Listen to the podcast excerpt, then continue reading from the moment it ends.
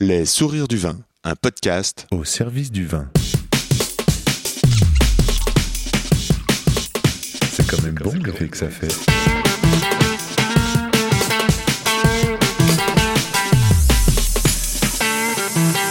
Attends, je reviens, j'enregistre. Non, on fait silence.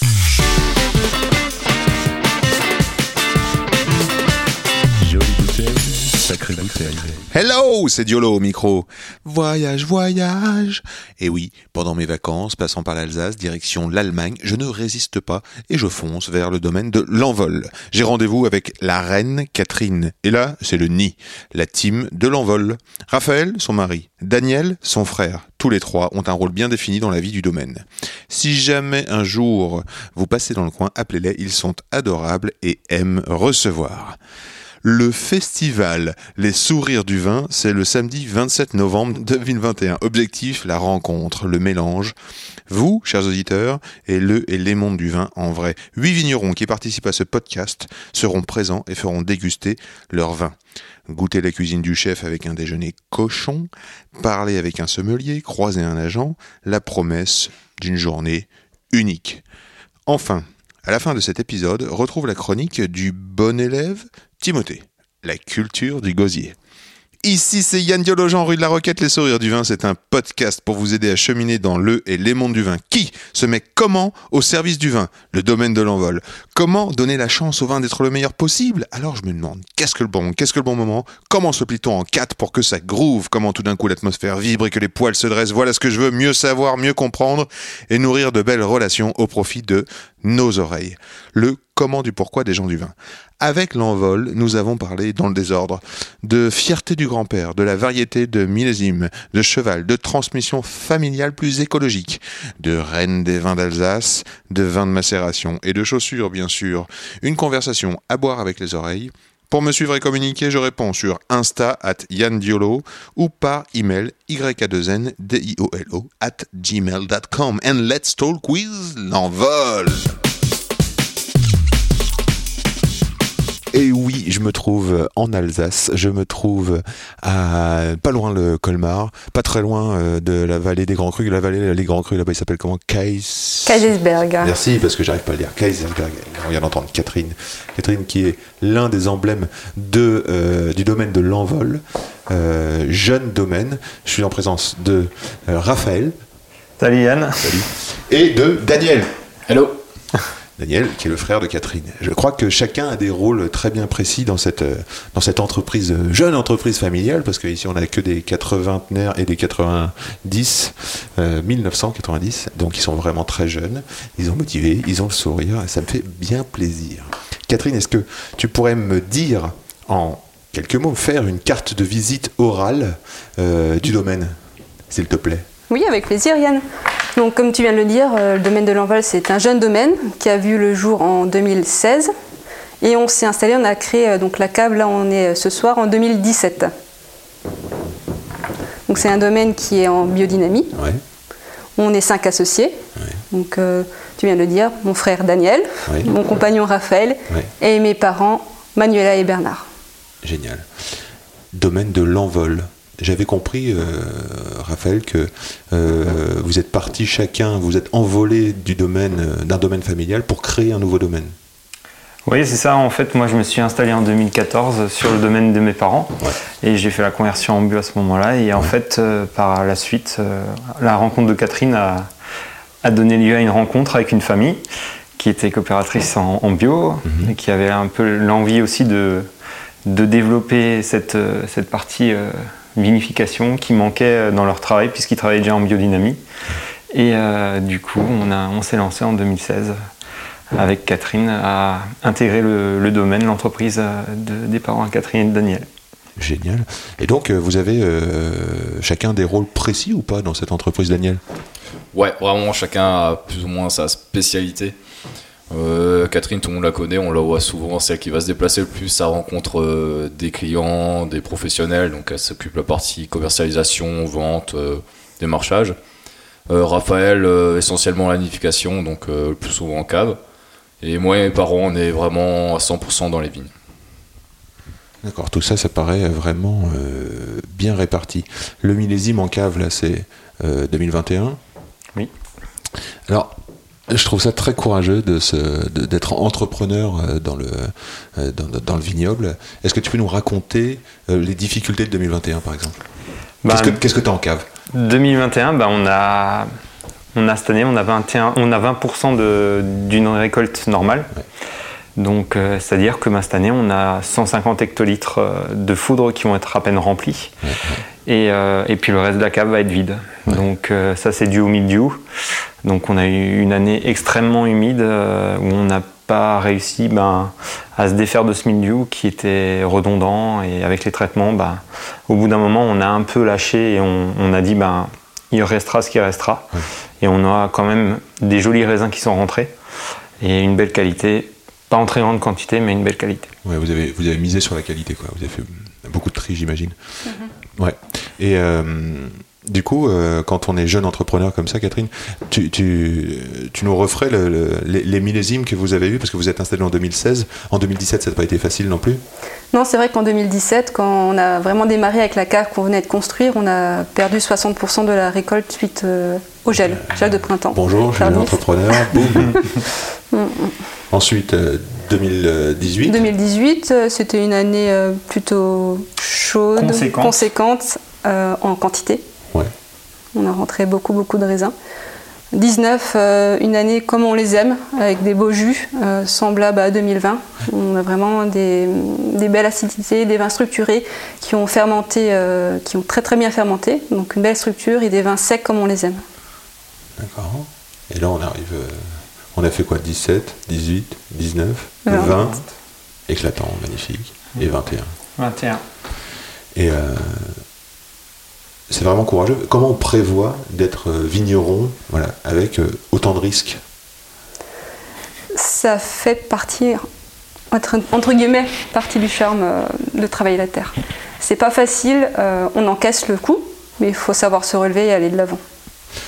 Vous avez investi dans 20 hectares de vignes, enfin vous exploitez 20, 20 hectares de vignes, je crois qu'il y en a 600 propres. Oui, c'est ça, à peu près exact. 600 propriétés, le reste. Euh, Est-ce que vous mettez tout en bouteille?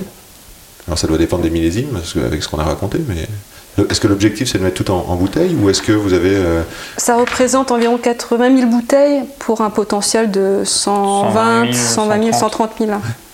Et votre projet, c'est de plutôt d'être, d'aller, euh, euh, d'agrandir le domaine et de faire de plus en plus de bouteilles tous les ans, ou euh, à l'inverse, d'augmenter une qualité?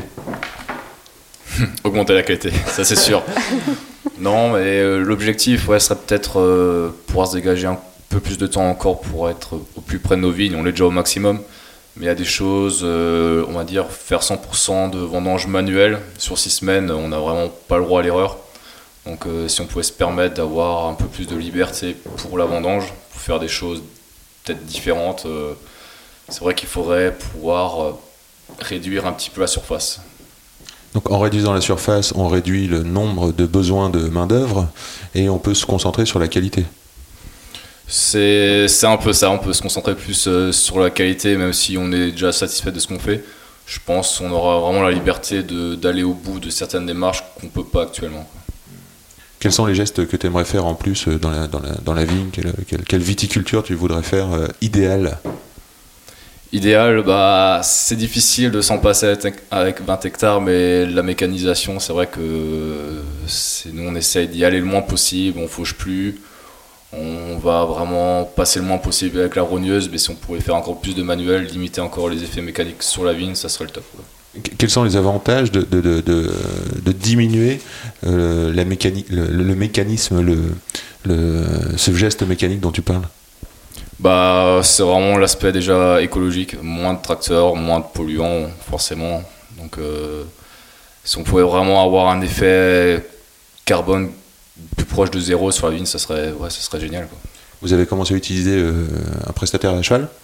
Ouais, pour euh, une partie de nos, nos coteaux qui sont inaccessibles aux tracteurs, on le fait faire au cheval. Mais alors, pour moi, la mécanisation, c'était un, c'est un avantage. Euh, Dis-moi ce que tu en penses, parce que je me dis, versus la chimie, euh, avoir un tracteur et passer dans les rangs, c'est quand même peu de choses.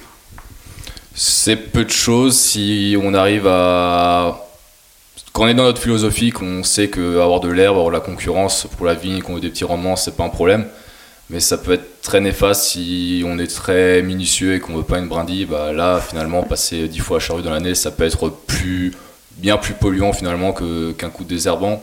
Donc je pense que la philosophie du bio n'est pas juste euh, de travailler avec des produits biologiques, mais ça va au-delà avec euh, tout ce qui est mécanisation, vraiment limiter tous ces, tous passages à la vigne qui finalement fait que la vie du sol n'est pas forcément meilleure dans une vigne bio qu'une vigne conventionnelle. quoi. Donc, C'est très intéressant. Et euh, est-ce que c'est vrai que 60% du vignoble alsacien est en bio, biodynamie? Ou non, pas 60%, ça représente 45%. le bio. 45% c'est quand même énorme. Et la biodynamie, il me semble, dans les 15, si je Ouais, dis pas de ça, bêtises. ouais. 15 à 20%. Ouais, donc ça veut dire 60% les deux compl- compl- com- combinés. Combiné, oui. Ça Donc, fait partie une des régions de France qui, est, Qui- qui, a le- co- qui compte co- le plus de biodynamistes. C'est génial. hein. Comment vous expliquez cette, euh, cet engouement cette, euh, Moi, je, je le vois, mm, comment dire, une prise de conscience de notre génération. D'une part, comme l'a dit Daniel, on a envie de faire mieux et plus propre, on va dire, pour, euh, pour caricaturer. Ouais. Et en même temps, en fait, euh, il y, a toujours, on doit amener quelque chose quand on arrive sur un domaine, quand on est un jeune. Et du coup, il y a un papa qui est en place. Il y a souvent, ben, on arrive, on a presque les pieds dans les chaussons et il n'y a pas grand chose à faire. Et du coup, je pense qu'il y a beaucoup de jeunes qui reprennent de leurs parents, qui veulent aujourd'hui aussi montrer qu'on peut faire aussi bien, mais encore de manière plus écologique. Et ils peuvent rapporter leurs pattes à ce même, en, en même temps. Quoi. Comment ça se passe le conflit générationnel? Là, Vous êtes euh, en accord avec la génération d'avant ou pas? Ah, on est en total. euh, pff, on marche d'un côté et les, et les parents de l'autre. Non, non, pas du tout. On, on travaille tous les deux ensemble. Comme notre euh, pinot noir en symbiose. on est en symbiose. euh, les parents, euh, mes parents, voilà, qui sont retraités, et, et Quand même vous le dites ça, on dirait que vous êtes en accord Tout à fait, ouais, ouais. C'est, c'est une... En fait, quand on, on peut comprendre en fait l'histoire de la famille en voyant le grand-père à Catherine et à Daniel, donc le papa à Bernard, qui travaille encore tous les après-midi dans les vignes. Ouais. Il a connu lui l'avant-mécanisation, Ouais. l'avant-arrivée de la chimie. D'accord. Il a vu ce que c'était comme travail avant. Et aujourd'hui, ben, il est tellement fier de, de ce qu'on fait, de, d'être passé de nouveau en guillemets à ce mode de culture. Des fois, il comprend pas certains, certains choix forcément, mais voilà, il, il voit, il est tellement fier de nous que ça fait chaud au cœur. Quoi. Est-ce que tu me raconterais le- la naissance de ce domaine? Alors, euh, tout à l'heure, tu m'as dit, tu m'as appris quelque chose. Tu es reine d'Alsace, Catherine. Alors, pas reine d'Alsace, mais reine des vins. Mais Reine des vins d'Alsace. C'est le tableau que tu as vu en bas. Bon. Et, et- et, euh, ça a généré euh, donc. alors, qu'est-ce que c'est que ça? Alors les Reines des vins d'Alsace, c'est encore une institution comme en Allemagne. C'est un vrai concours qui est basé sur les connaissances viniques, la gastronomie, Ouais. du tourisme. Euh, voilà, c'est un jury, on a des questions, un oral, et puis est élue la reine et les dauphines. Et pendant un an, on doit représenter en fait le, le vignoble sur différentes manifestations viniques, euh, en Alsace, sur Paris, en Allemagne, à faire des discours, prendre la parole, faire des ouvertures de, de manifestations. Et c'est comme ça du coup que j'ai rencontré Raphaël à Pfaffenheim lors de la fête des vins de Pfaffenheim.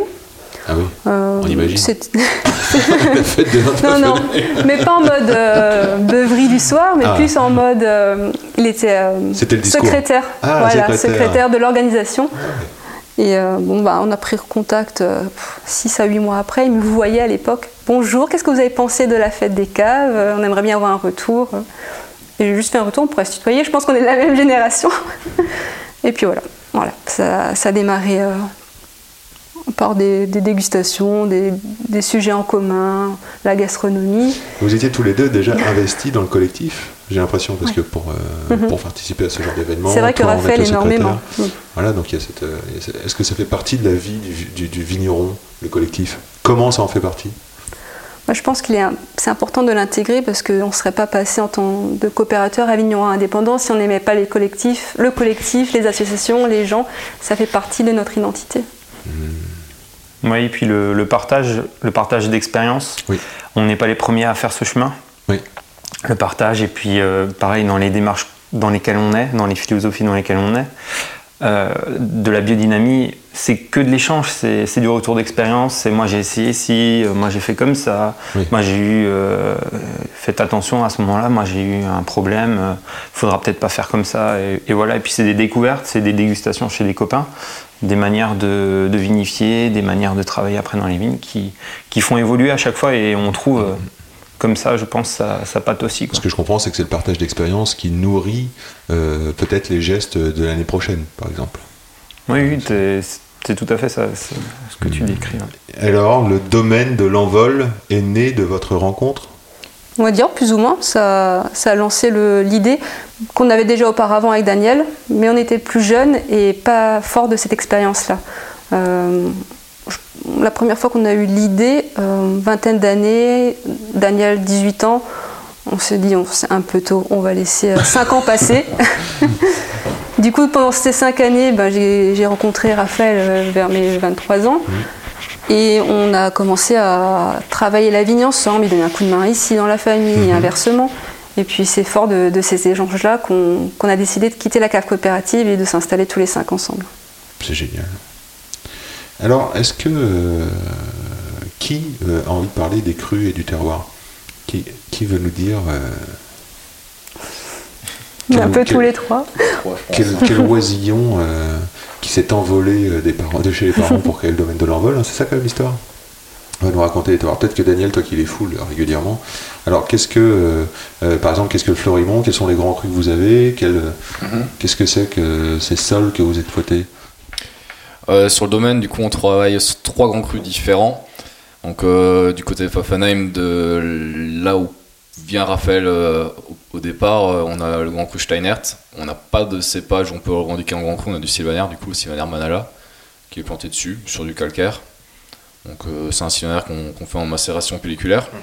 À Ingersheim, on a le grand cru Florimont.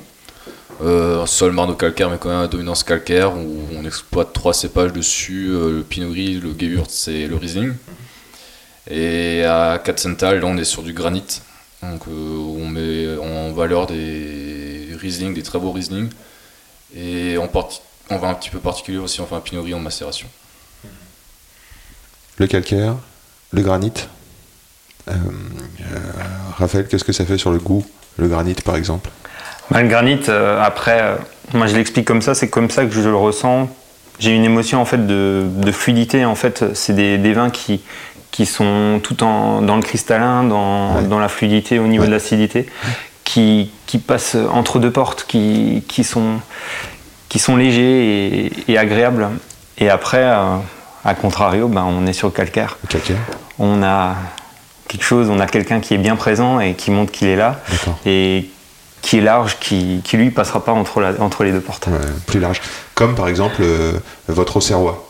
Voilà, ouais, ouais, il y, a, il y a encore l'effet aussi sur le Letzenberg. Là, on est sur un lieu dit qui est en face du Florimont, qui a une exposition plein nord. Donc, on est sur du calcaire, un peu plus ferrugineux. Et du coup, euh, on a, avec cette exposition du nord, encore une, une acidité encore un peu plus, un peu plus fraîche qui, qui va ramener tout ce peps euh, à l'Auxerrois. Ouais, super, on le sent bien dans le 2018, là, cette acidité, Pepsi. euh. Et, et, euh, l'Auxerrois, par exemple, moi, c'est un cépage que je connais mal. Est-ce que tu pourrais me dire son, comment tu le décrirais au niveau du goût? Alors, c'est un cépage qui est mûr assez tôt dans la saison, qu'on utilise principalement généralement pour faire du crément en Alsace. Et en fait, c'est un raisin assez fruité, qui a son goût assez particulier euh, et qui a un gras assez intéressant, qui ressemble un petit peu à son cousin qui est le Pinot Gris. Et du coup, euh, ouais, c'est quelque chose de. Cousin du Pinot Gris. Ouais. C'est un cousin, tous les pinots sont cousins. Et du coup, euh, il y, a, y a ce côté gourmand et en même temps, il, y a une belle, il peut y avoir une belle fraîcheur quand on les vinifie secs. Je rebondis sur ce que vient de dire Daniel, parce qu'il a dit Manala, vin de macération. Alors, qu'est-ce que c'est qu'un vin de macération? Et pourquoi tu vinifies comme ça? Alors, le Sylvaner sur le on le vinifie depuis maintenant 3 ans en macération. En fait, c'est. Suite euh, à un essai en 2018. On avait quand même pas mal de Sylvaner un peu en réserve. J'avais envie de, voir ce que ça pouvait donner. On a des belles vignes qui, sont, qui ont déjà un certain âge euh, et un bel équilibre, je trouve, dans cette parcelle. Et du coup, j'avais envie de, goûter euh, un sylvaner où il n'y a que du sylvaner en macération avec une macération assez courte pour pouvoir euh, quel, lequel côté en fait ça pourrait ressortir euh, au niveau de la macération. Et du coup, on a ce côté un peu herbacé, un peu, un peu thé, un peu tisane euh, de plantes qui est super intéressant. Et, euh, et puis voilà, ouais, c'est vraiment des essais qui, vont donner après naissance sûrement un vin. Il y a 300 litres qui vont devenir peut-être 10, li- 10, 10 hectos, donc 1000 litres et, et ainsi de suite. Génial. Et euh, c'est une vinification qui t'intéresse particulièrement parce que tu le fais aussi sur euh, un Gewürz, tu le fais aussi. euh, Alors, pour tout dire aussi, pour dire un petit peu les secrets, c'est que ça devient aussi un peu plus facile quand il y a des années chaudes de vinifier des macérations. D'accord, pourquoi? Ben, en fait, quand on fait une macération, on a beaucoup plus de nutriments grâce à la pellicule qui vont être en, en contact avec les levures et donc du coup, on aura une énergie fermentaire beaucoup plus importante. D'accord. Donc c'est aussi plus simple. En fait, on est en train, un peu tous en Alsace, de faire un petit peu, une- un petit peu de macération qu'on rajoute à un moment donné du terroir en même temps dans, dans le vin pour, euh, pour ramener un peu plus d'énergie. Parce qu'on Rajouter même- du terroir?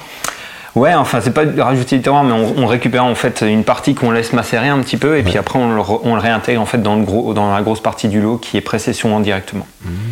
D'accord, donc ça apporte une. Ça fait une sorte de, de matière. Voilà, aussi, ouais, ça rapporte une matière aussi assez intéressante. euh, Ça concentre aussi un peu les goûts, ça ramène un peu d'amertume, un peu Ouais. de tanin aussi, donc un peu plus de stabilité au niveau pour faire des vins un peu plus euh, nature, sans soufre, et du coup, euh, ça ramène plein de choses. Quoi. Est-ce que tu es touché par exemple comme des vignerons, euh, ce que fait euh, Mathieu Dace Ouais, ouais, et ou- par exemple, on, on a les macérations. On, on a commencé à en faire suite à, à une ren- en rencontre, à une dégustation avec, euh, avec Jean-Pierre Frick. D'accord. qui, qui a littéralement euh, fait aimer. euh, Parce qu'avant, on parlait des, des accords, si on était sur la même longueur d'onde avec les générations. Oui. Euh, je pense qu'au départ, euh, la seule- le seul point d'interrogation, c'était les macérations. Euh, pour mes parents qui connaissaient pas trop ce milieu-là. Ouais. Et ils étaient au final très enchantés d'une dégustation chez Jean-Pierre Frick. Et le lendemain matin, on arrive dans les vignes et puis euh, il rentre avec Daniel euh, au chai. Et puis euh, à Raphaël, on ferait pas une macération sur le Pinot Gris euh, Vinec Schlossberg? Puis c'est parti de là. Donc une rencontre. quoi. Une rencontre, une dégustation et une envie, euh, paf. Voilà, ouais, et ouais. Puis le fait de, de discuter ensemble, on, on sent après l'énergie aussi. Si, on, si on va dans, la, dans, le, dans le bon sens, pardon, je bafouille, euh, si on va dans le bon sens, si on a la même, euh, la même envie, donc voilà, après on y va franco, et puis ben, advienne que pourra, mais voilà. Alors tu parles de levure, euh, je pense que dans la, dans la vinification c'est important, non? Oui, oui, oui. tu, tu, tu fais avec des levures dites indigènes j'imagine? Tout à fait, ouais. J'imagine. Donc euh, la biodynamie, ça vous a apporté quoi? Ça vous a apporté le fait d'avoir un, un environnement vivant Oui, oui, mais après Daniel peut aussi euh, expliquer un petit peu au niveau des vignes. euh, Ce que la biodynamie fait? Ouais, Ce que fait la biodynamie? Qu'est-ce que fait Daniel pour la biodynamie? Pour la biodynamie ou Bah, comment il la ressent? Il y a les grandes lignes, euh, ce qu'il faut faire euh, pour être certifié biodivin Déméter, etc. Donc c'est les grandes lignes que tout le monde connaît. Mais pour moi, la biodynamie, c'est pas juste ça. Je pense que c'est vraiment, en fait, la recherche constante de, quelque chose qui va faire qu'on peut toujours avancer. En fait, on va toujours rechercher. On connaît pas du tout encore tout le pouvoir des plantes, les effets sur la vie. Donc c'est une, évolution constante de nos manières de travailler. Puis je pense qu'on est qu'au début de, de ce qu'on peut faire euh, avec ce que nous fournit la nature. Donc si je comprends bien, ce qui t'intéresse c'est le mouvement, une sorte de mouvement permanent euh, qu'apporte la biodynamie.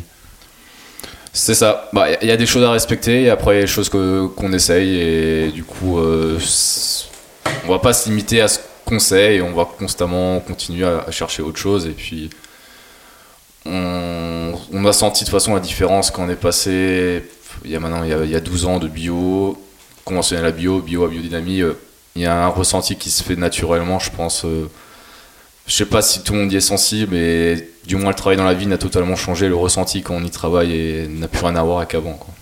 Tu te sens euh, mieux? Tu te sens mieux t'as envie de te coucher par terre de faire une sieste dans les vignes donc, euh, Tout va bien, ça, c'est, ça, ça donne envie, surtout euh, si c'est le printemps. Et euh, qu'est-ce que ça fait sur le.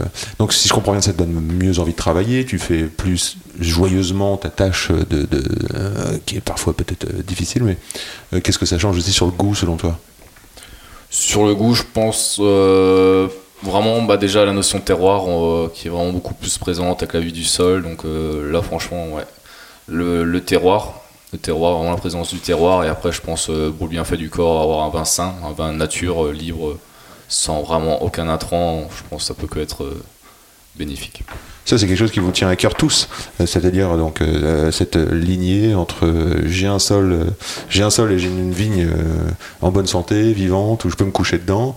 Euh, je récolte du raisin qui est sain, j'ai des levures autour, euh, qui sont l'expression du lieu finalement, parce que j'ai vu votre cuisine, c'est-à-dire j'ai vu la cuverie, vous avez plein de petites cuves partout, donc plein de casseroles pour bien vinifier séparément, donc ça c'est quand même euh, agréable euh, de pouvoir imaginer que chaque rue est isolable euh, avec ses propres levures et euh, de- d'en faire un, un vin.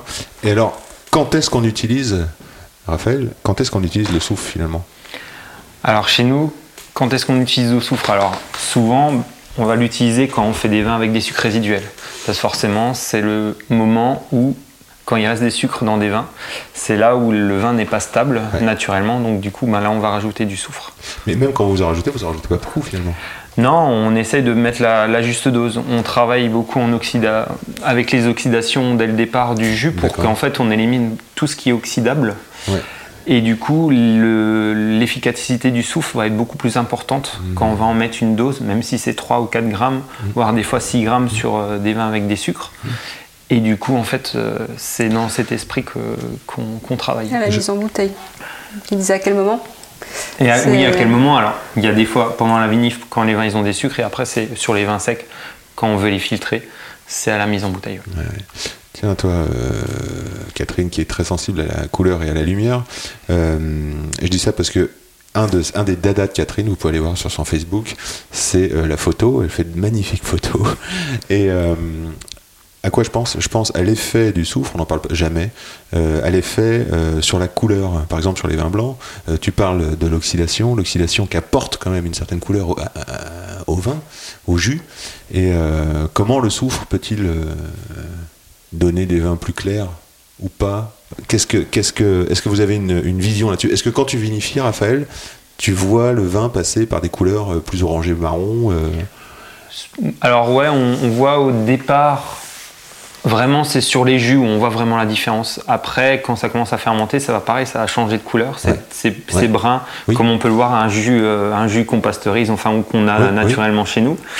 Et euh, ensuite, il va, il va s'éclaircir, il va se charger en levure, donc il va être très trouble et devenir jaune, très jaune. Et puis au fur et à mesure, ben, il va décanter naturellement dans, dans la cuve et il va s'éclaircir. Et du coup, généralement, il est très chargé en CO2 et de ce fait, la couleur va être stable. Et par contre, c'est vraiment au, au terme euh, de la clarification naturelle, du- de la décantation, pendant l'hiver, que le vin va vraiment trouver sa couleur qui va peut-être un petit peu évoluer jusqu'à la mise en bouteille, mais qui, qui va un petit peu s'éclaircir et qui va devenir jaune euh, pâle ou plus intense. Est-ce qu'il y a une différence de couleur entre un Riesling conventionnel et un Riesling nature, par exemple? Ah, généralement, oui, on, on voit généralement une différence, ouais, puisqu'on utilise du soufre souvent dans la vinification traditionnelle, Ouais. conventionnelle. Ouais. Euh, on utilise du soufre dès le départ. Et du, du coup, on rigidifie aussi beaucoup plus euh, toutes, les, toutes les sensations qu'on a au niveau du vin. Moi, je, quand on met en bouteille, c'est un traumatisme pour moi. Je ne peux pas goûter les vins après pendant trois semaines, un mois, parce que je ne les reconnais plus. Je les connaissais dans leur genèse, dans leur jeunesse. Et juste avant qu'on les passe dans une machine à laver, s'ils sont filtrés par exemple et, et, et sulfités, et après je les reconnais plus du tout parce que voilà, ils ont eu un choc et il faut qu'ils le digèrent. Donc voilà, des fois c'est pour ça qu'au bout d'un an, c'est c'est, c'est ça au top. redevient meilleur. Ouais, ça redevient au top, ouais. Ça redevient plus que ce que tu connaissais. quoi. Ouais. Vous êtes des jeunes qui dépoussiéraient le vignoble. Et euh, est-ce que tu pourrais nous expliquer, Catherine, ce que c'est que Trait d'Union, par exemple? Alors, le trait d'union, c'est euh, notre entrée de gamme. Et pourquoi ça s'appelle Trait d'Union? Le nom, on l'a choisi en fait parce qu'on est sur un assemblage de plusieurs cépages Ouais. et c'est ce qui fait le lien entre nos deux familles. Euh, donc de cépages qui viennent d'ici, Gersheim, ça peut venir très bien de Paffenheim. On est sur un vin blanc sec, aromatique, assemblage de Sylvaner, Riesling et Gewürz. Et comment on appelle ça d'habitude euh, en Alsace hein Les Dalsviker. Les voilà. Là, on appelle ça trait d'union. Je trouve ça très joli et poétique. Est-ce que, euh, je vais poser peut-être des questions avant de, de- de se quitter, qu'on aille dîner. Je sais que vous êtes attendus. Euh, on dirait que vous avez une vision aussi sur euh, le no-tourisme. Oui, c'est vrai que on a tous cette envie d'aller un peu plus loin. Mon frangin avait des idées de parcourir le, le vignoble à trottinette. Finalement, on s'est orienté sur d'autres projets comme un tracteur qui était dans la famille de Raphaël qu'on a entièrement retapé et qui, tra- qui traque du coup une calèche qui peut une capacité d'une personne. Et on a mis ça en place euh, à partir de, mai cette année et puis ça a rencontré un grand succès cet été. Mais euh, le tracteur euh, sur la calèche, t'es d'accord avec ça, Daniel? Ah bah, bah on n'a pas de, on n'a pas de, on n'a pas de show au domaine pour le moment du coup. C'est la question piège. Normalement, je fais pas de questions comme ça. On pourrait tirer Ardisson, c'est dégueulasse. je devrais pas faire ça. Le, souvent, je me pose la question euh, de, au fait, euh, le bon, c'est quoi? Ça, ça m'intéresse. Tu vois. Qu'est-ce que c'est que le bon? Comment ça se fait qu'on trouve quelque chose de bon? Est-ce que ça résonne? Est-ce que, euh, Ça résonne, c'est ça. hein? Est-ce que ça résonne? Ça résonne. Quand il y a une résonance, un écho, l'âme du vigneron, l'âme des vignerons, de ceux qui l'ont fait, c'est bon. Magnifique. Ah, franchement, j'adore. Est-ce que le changement climatique a un impact sur euh, votre manière de faire ou est-ce que ce sont des questions que vous vous posez? Est-ce que euh, sur les vignes, par exemple, est-ce qu'il y a des, est-ce que c'est plus précoce? Est-ce que ça a un impact ici en Alsace, à- du côté de Colmar? Ouais, il y a un réel impact, euh, ça c'est sûr, par rapport déjà à la date de maturité, on est souvent beaucoup plus tôt que- qu'il y a une dizaine, quinzaine, vingtaine d'années. On a toujours des dates plus précoces. Ça nous fait réfléchir aussi sur euh, notre manière de, de travailler. Est-ce qu'il n'y a pas des cépages euh, hors appellation qu'on pourrait peut-être adapter maintenant en Alsace et, et justement se lancer peut-être dans une aventure hors appellation, voir euh, ce qu'on préfère avec des cépages qui ne sont pas d'ici. Mais Du vent, c'est quoi comme cépage? Alors là, là, franchement, je pense qu'il y a une recherche à faire. Pour moi, j'ai pas encore le cépage idéal. On a des parcelles qui sont en friche et on sait pas encore ce qu'on va mettre dessus. Donc, Une roussane je on va voir. Mais c'est la question qu'on va travailler ensemble, euh, je pense, euh, dans les prochains temps. Quoi. Et Du coup, vous regardez où euh, Vous regardez euh, quel vignoble Vous vous dites comment Vous faites pour choisir Cette réflexion, elle est menée comment?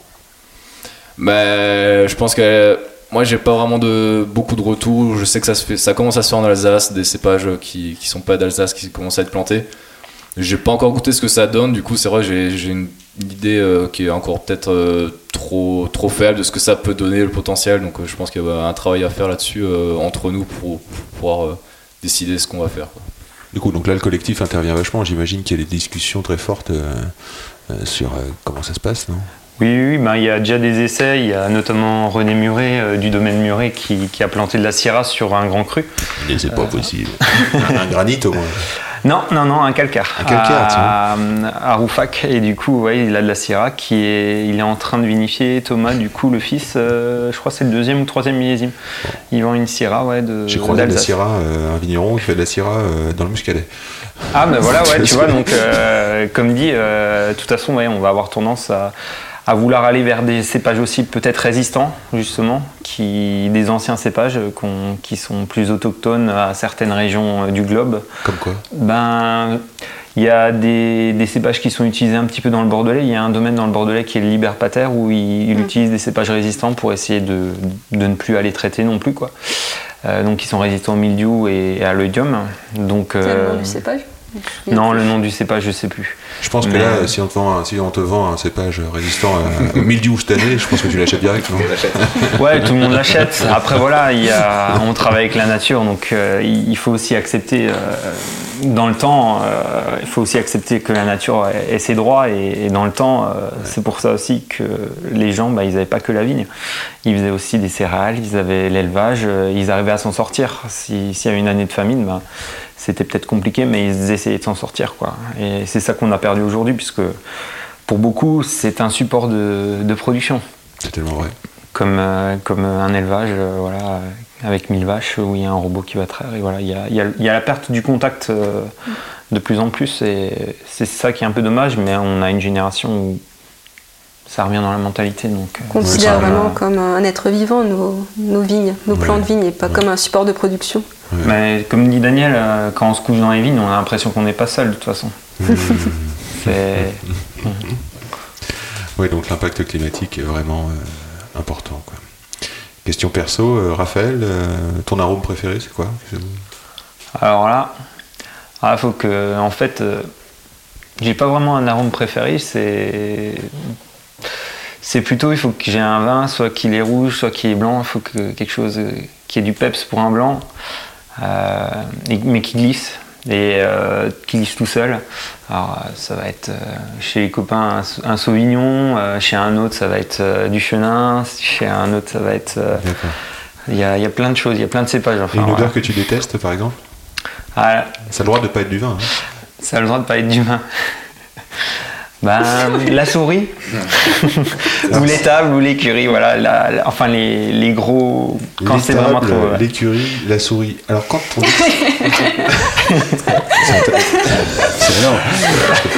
La souris, la souris, ça sent quoi en fait? Parce que alors parfois on dit tiens j'ai un petit goût en fin de bouche, euh, une cacahuète ou un truc comme ça, et on se dit tiens c'est la souris. Ouais, c'est ça. Ouais, c'est justement ça. C'est, ça peut être présent, ça peut faire, ça peut faire partie d'un vin. Il y, a, il y a des vins qui vont être plus ou moins sensibles et puis des gens qui vont être plus ou moins sensibles. Et du coup, moi, c'est quelque chose que je ressens beaucoup moins de Catherine, par exemple. Et du coup, il y a des vins où elle me dit ah, là, ça commence à partir. Et je fais ah ouais? Oh, ça va encore, mon, mon seuil de tolérance est encore euh, plus, est- est Seuil de plus- plus tolérance. haut, ouais, ouais. Et du coup, ouais, des fois, c'est dommage parce que les jus sont super bons et, et, et c'est ça, et c'est le dernier goût en fait qui, qui laisse dans la bouche. C'est si Mais- ça prend pas le dessus. euh, Mais d'après euh, une sommelière connue, la Pascaline de Pelletier, d'après Pascaline, euh, certaines personnes cherchent ce goût. Oui, oui, oui. Après, ouais, ouais, c'est- il y en a certains qui adorent le côté grillé. euh, Ça leur fait cacahuète, rappeler un ouais. petit peu la bière, euh, ce côté euh, céréales. Les gens qui veulent euh, un vin euh, comme ça, est-ce qu'on serait capable de faire un vin comme ça? Non, non, ça on ne maîtrise pas. On ne sait pas d'où ça vient pour l'instant. Il y a des études qui sont lancées, apparemment, mais on ne sait pas du tout d'où ça vient. On suppose que c'est de l'oxydation, mais après il y a des choses qui sont réductives, enfin voilà, qui ont aussi une souris. Il y a... On ne sait pas si c'est une bactérie. On ne sait pas si c'est une bactérie, on ne sait pas si c'est parce qu'une parcelle elle est déséquilibrée entre guillemets et qu'elle a souffert de sécheresse et qu'elle a, qu'elle a galéré pour, pour faire et pour fermenter. On ne sait pas du tout pour l'instant. Il y a vraiment il y a des pistes, mais euh, voilà. Sinon, bah, tout le monde ferait du vin nature aussi. Mais cette- ce goût vient spécialement dans le vin nature, plus que dans le vin conventionnel Ouais, c'est un, un arôme qui vient souvent, bah, c'est des vinifs. On a des vinifs qui peuvent être très languissantes. Donc Et dans, souvent, dans- dans la longueur, c'est Ouais, ça tout à fait, ouais. Pour- Parce que les, les levures prennent, il y a plusieurs types de levures qui prennent du- des relais dans- Voilà. dans, les, dans les degrés d'alcool, je dirais. Tout à fait, ouais. Et parfois, pour aller au bout, comme on dit, Mhm. de- de- des sucres, euh, ça met du temps. Tout à fait, ça peut prendre deux ans, ça peut prendre trois ans. Et euh, du coup, c'est là où il y a la porte ouverte aussi. Un Ce qu'il faut peu. bien comprendre, c'est qu'en conventionnel, on peut acheter des levures, euh, par exemple des finisseuses, euh, et on, on va finir le, le- le vin beaucoup plus rapidement pour le commercialiser. Tout à fait. Donc ouais. ça, ça permettrait de ne pas avoir les goûts, euh, Ben, moins le- de risques. moins de T'as- risques. T'as moins de risques, ouais. Hmm. Mais c'est pour ça aussi que tu commences à avoir du vin dit nature qui est conventionnel et voilà, et pour jouer un petit peu sur, euh, sur la notion de nature, mais c'est quand même du conventionnel. Euh, Il n'y a juste pas de soufre, mais il y a tout ce qu'on veut après, puisque le cahier des charges est ouvert. quoi. C'est énorme. hein. Il y a une grande confusion avec euh, nature et juste sans soufre. En fait. Tout à fait. C'est récupéré par les industriels. Je prends l'exemple de grands négociants en- qui font de la- l'osmose inverse, donc une filtration tellement serrée euh, qu'on va retirer euh, tellement de matière qu'il n'y a aucun risque euh, de déviance. Tout à fait, ouais. On retire tous les goûts, évidemment, en même temps, hein, beaucoup de goûts. Euh, mais toutes les déviances sont, euh, sont possibles, sont, sont retirées, ce qui fait qu'on commercialise un vin sans soufre avec une méthode de production digne de grands industriels, quasiment. C'est quand même des moyens forts. Ah oui, oui, oui. C'est... Bon, ça c'est la parenthèse euh, sans soufre euh, nature. Mais euh, ce qui m'intéresse, c'est la frontière du bon goût euh, et ce que tu viens de dire, le seuil de tolérance, par exemple. À quel, jusqu'à quel point on peut aimer, par exemple, l'odeur d'une étable C'est- Après, ça dépend de tout à chacun. Comme dit, il y a des gens qui vont rechercher ça. Ouais. Il y a des gens qui vont aimer la brette. Il y a des gens, voilà, le, le goût qu'on met sous le nom de la brette. Euh, moi, C'est quoi per- C'est plutôt quelque chose qui, ouais, qui, qui est déviant. Enfin voilà, quelque chose qui, qui est peut-être un peu piqué en même temps, qui a un goût un peu particulier. euh, et on sait pas mettre un goût derrière parce que c'est c'est très animal, quoi. C'est ça, tu sens un peu le cuir. Ouais. Parfois on dit sel de cheval après la Voilà, promenade. ouais. Euh, à c'est ce goût de brette. Ouais. euh, voilà. Eh bien, Catherine, quelle est la couleur, quelle est la- la- ta saison préférée dans ce vignoble? Hum, L'automne, sans hésiter. C'est maintenant. Les lumières sont douces, euh, les couleurs sont flamboyantes. Après, la seconde, c'est quand même le printemps, faut que j'avoue. euh, La couleur vert tendre, euh, les oiseaux qui chantent, c'est aussi sublime. Et c'est comment l'hiver? L'hiver, c'est beau quand il y a la neige. Et oui, c'est aussi les contrastes en noir et blanc. C'est ça. hein. Mm. Et l'été, c'est le foisonnement, les fruits. Les couleurs doivent être pas mal aussi. L'été, c'est vert. L'été, c'est vert, ouais. Je trouve que c'est la saison où il, ouais, il fait très chaud en Alsace. Oui, c'est pas une région euh, qui est réputée pour le pour l'eau, si Non, c'est très sec ici. hein. Je crois que les. Colmar a la même pluviométrie que Montpellier, Voilà, c'est ça, c'est très sec. Tout à fait, part ouais. euh, 2021. Par 2021, on voit Daniel qualité contre tout l'été contre Midiou là ou contre en septembre. Euh, il a dû se dire, euh, c'est- c'était humide. Et Daniel, sur ton tracteur, tu écoutes de la musique? Euh, ouais, un peu de tout. Si c'était la question, euh, un peu de tout. Un peu de tout? Euh, T'écoutes quoi en ce moment? En ce moment, alors, j'écoute. euh, Qu'est-ce que j'écoute? J'écoute énormément de, de BO de films. Euh, j'écoute des musiques depuis du fou en boucle. J'adore euh, tout ce qui est les musiques euh, classiques euh, de- des différents euh, thèmes des attractions. La musique du Puy du Fou. Ouais. Ça fait quoi? Les chants Euh, non, je pourrais pas. Mais, C'est dur hein, parce que. non, c'est- des musiques très prenantes. C'est vraiment du classique. On a vraiment du coup des, des- des- des vibrations qui s'en sortent. C'est très vivant. Quoi. Ah bah, J'irai écouter ça, je, je, je connais pas du tout, tu vois, ça, ça- ça- ça me surprend. Et euh, quel est le pouvoir magique du vin, Raphaël Le pouvoir magique du vin, bah, de rendre les gens heureux. Ah, Magnifique, c'est clair, je- je- j'adore. Je vais regarder les chaussures de Catherine. Fais voir tes chaussures. Ah Et les chaussures, Elles sont pleines de poussière. elles sont pleines de poussière. Oui, Oh, non, non, mais ce sont des chaussures, euh, on dirait des chaussures de running, mais en fait, je pense que c'est du trail euh, avec euh, des gros crampons. Je peux dire que c'est la marque Asics. Elles sont grises, taupe, et elles ont des lacets orange Orange. avec une semelle orange. Je pense que j'aime beaucoup cette couleur orange, il y en a qui le sauront. Et ça a l'air d'être à la fois confortable. Tu peux marcher beaucoup, tu peux aller dans les vignes, tu peux faire la peinture dans ta maison, T'as tout compris. donc euh, tout va bien. Est-ce qu'on peut vous trouver sur les réseaux Où? Sur Facebook, Sur Facebook domaine de l'envol, et c'est la même chose sur Instagram. sur Instagram. Est-ce que vous recevez au domaine? Absolument. On adore ça. Pour le no-tourisme et le petit tour en tracteur, il faut réserver ou pas? Oui, euh, c'est préférable et il y a toutes les informations sur l'onglet euh, Œnotourisme sur notre euh, site internet. C'est un PDF qui est à télécharger. Si tu devais donner un conseil ou deux à des jeunes vignerons qui s'installent, tu leur dirais quoi? Écoutez ce qui se passe à côté de chez vous. N'hésitez pas à sortir, à poser des questions, à vous enrichir euh, des collègues. Donc écoutez les, les Mais vieux, faites quoi. vos propres expériences Ah également, oui. avant tout. Ouais. Donc, Mais il faut, il faut arriver quand même. à- C'est à la fois l'écoute et le sens critique. Tout à fait. Et avant de se quitter, peut-être Raphaël, un message. euh, As-tu soit un message d'espoir à délivrer ou alors un coup de gueule contre une idée reçue euh, contre laquelle tu aimerais lutter Alors là, Oh. À cette heure-ci. c'est Un message d'espoir. J'ai faim. d'espoir. J'ai j'ai faim, j'ai soif. J'espère qu'on va avoir un coup. Euh, ben, en fait, je pense qu'on va vers des jours au niveau de, des vins en France, euh, des jours euh, très heureux pour, euh, pour nous, les jeunes qui reprenons des, des domaines euh, qui ne sont pas forcément issus euh, d'une longue lignée, mais aussi pour les autres. On est à l'aube de, de, pas de s'en sortir, mais de, de continuer dans ce bel élan et, et de, de faire goûter nos vins au monde entier et avoir cette chance d'avoir une personne en face qui, qui aime ce qu'on ce qu'on fait. Comme toi ce soir. Voilà. Merci tous les trois. C'est un vrai plaisir d'être là. Merci pour votre temps. Et puis euh, à bientôt. Merci pour ta Ouais. visite, Yann. Merci, ouais. À À bientôt bientôt. à Paris ou ici. Oui, avec plaisir quand vous voulez. Goethe Nord. Une bonne nuit. En alsacien. alsacien, ça veut dire bonne soirée. Salut le domaine de l'envol. Bye. Salut Yann. Salut. C'est quand même bon l'effet que ça fait. Merci, merci, chers amis auditeurs. Merci d'avoir écouté jusque-là. Pour nous défendre, nous faire connaître, faites tourner.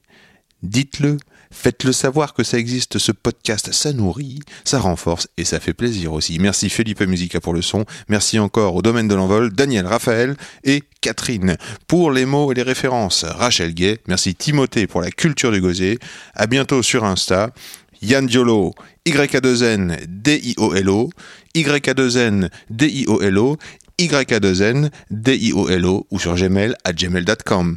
Allez, vas-y Timothée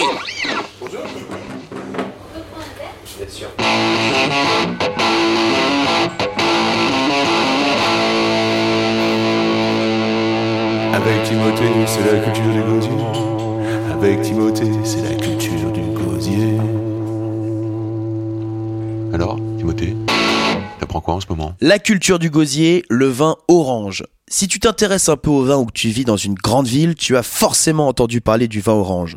Vin de bobo, diront certains. Ouais, c'est tout sauf du pinard, diront les autres. Et pourtant, il y a dans cette catégorie pas si nouvelle que ça, vous allez le voir, de grands, grands, grands vins. On l'appelle vin orange, vin de macération ou vin ambré en Géorgie. On le trouve de plus en plus sur les cartes de nos restaurants et de nos bars. Et c'est normal, car il révèle des arômes assez extraordinaires. Alors le vin orange, qu'est-ce que c'est? Bah, C'est assez simple. Il s'agit d'un vin blanc, vinifié comme du vin rouge avec macération. On extrait le jus de raisin issu d'un cépage blanc qu'on fait macérer avec les peaux, les pépins et parfois même les rafles. Alors évidemment, ça va donner une extraction différente de ce que vous connaissez avec les vins blancs. La couleur est différente, plus opaque, les changent, l'odeur aussi, alors forcément ça peut déstabiliser certains d'entre vous. Cette manière de produire du vin n'est pas nouvelle, hein. il s'agit pas d'une nouvelle tendance de hipster du 11e ou d'une opération commerciale. Non, cette technique remonte en fait à l'Antiquité, elle nous vient du Caucase il y a environ 8000 ans. Alors ce vin blanc, à l'origine, a beaucoup de similitudes avec le vin rouge dû à la technique de fabrication qui est la même. Un goût et des arômes intenses, une couleur plus prononcée ainsi que du corps et une texture due à la présence des. Le vin orange pourra tout à fait accompagner vos repas.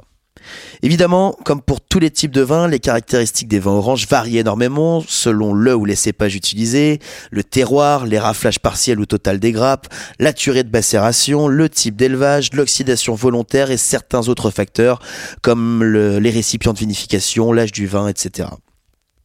Pour les personnes réticentes, il faut voir en fait le vin orange comme une autre manière de faire du vin. Il faut s'ouvrir, mettre de côté tout ce que vous connaissez, enlever tous vos préjugés, balayer vos repères, goûter, déguster, santé.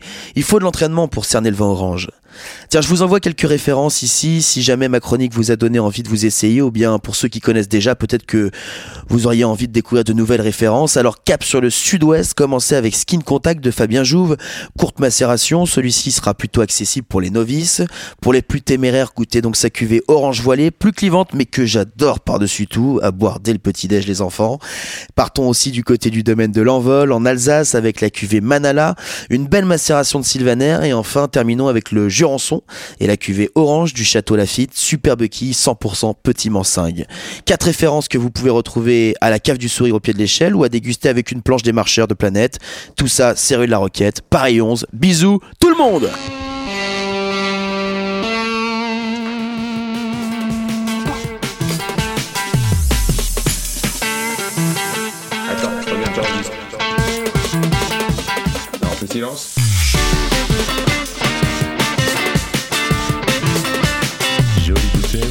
Sacrée bouteille.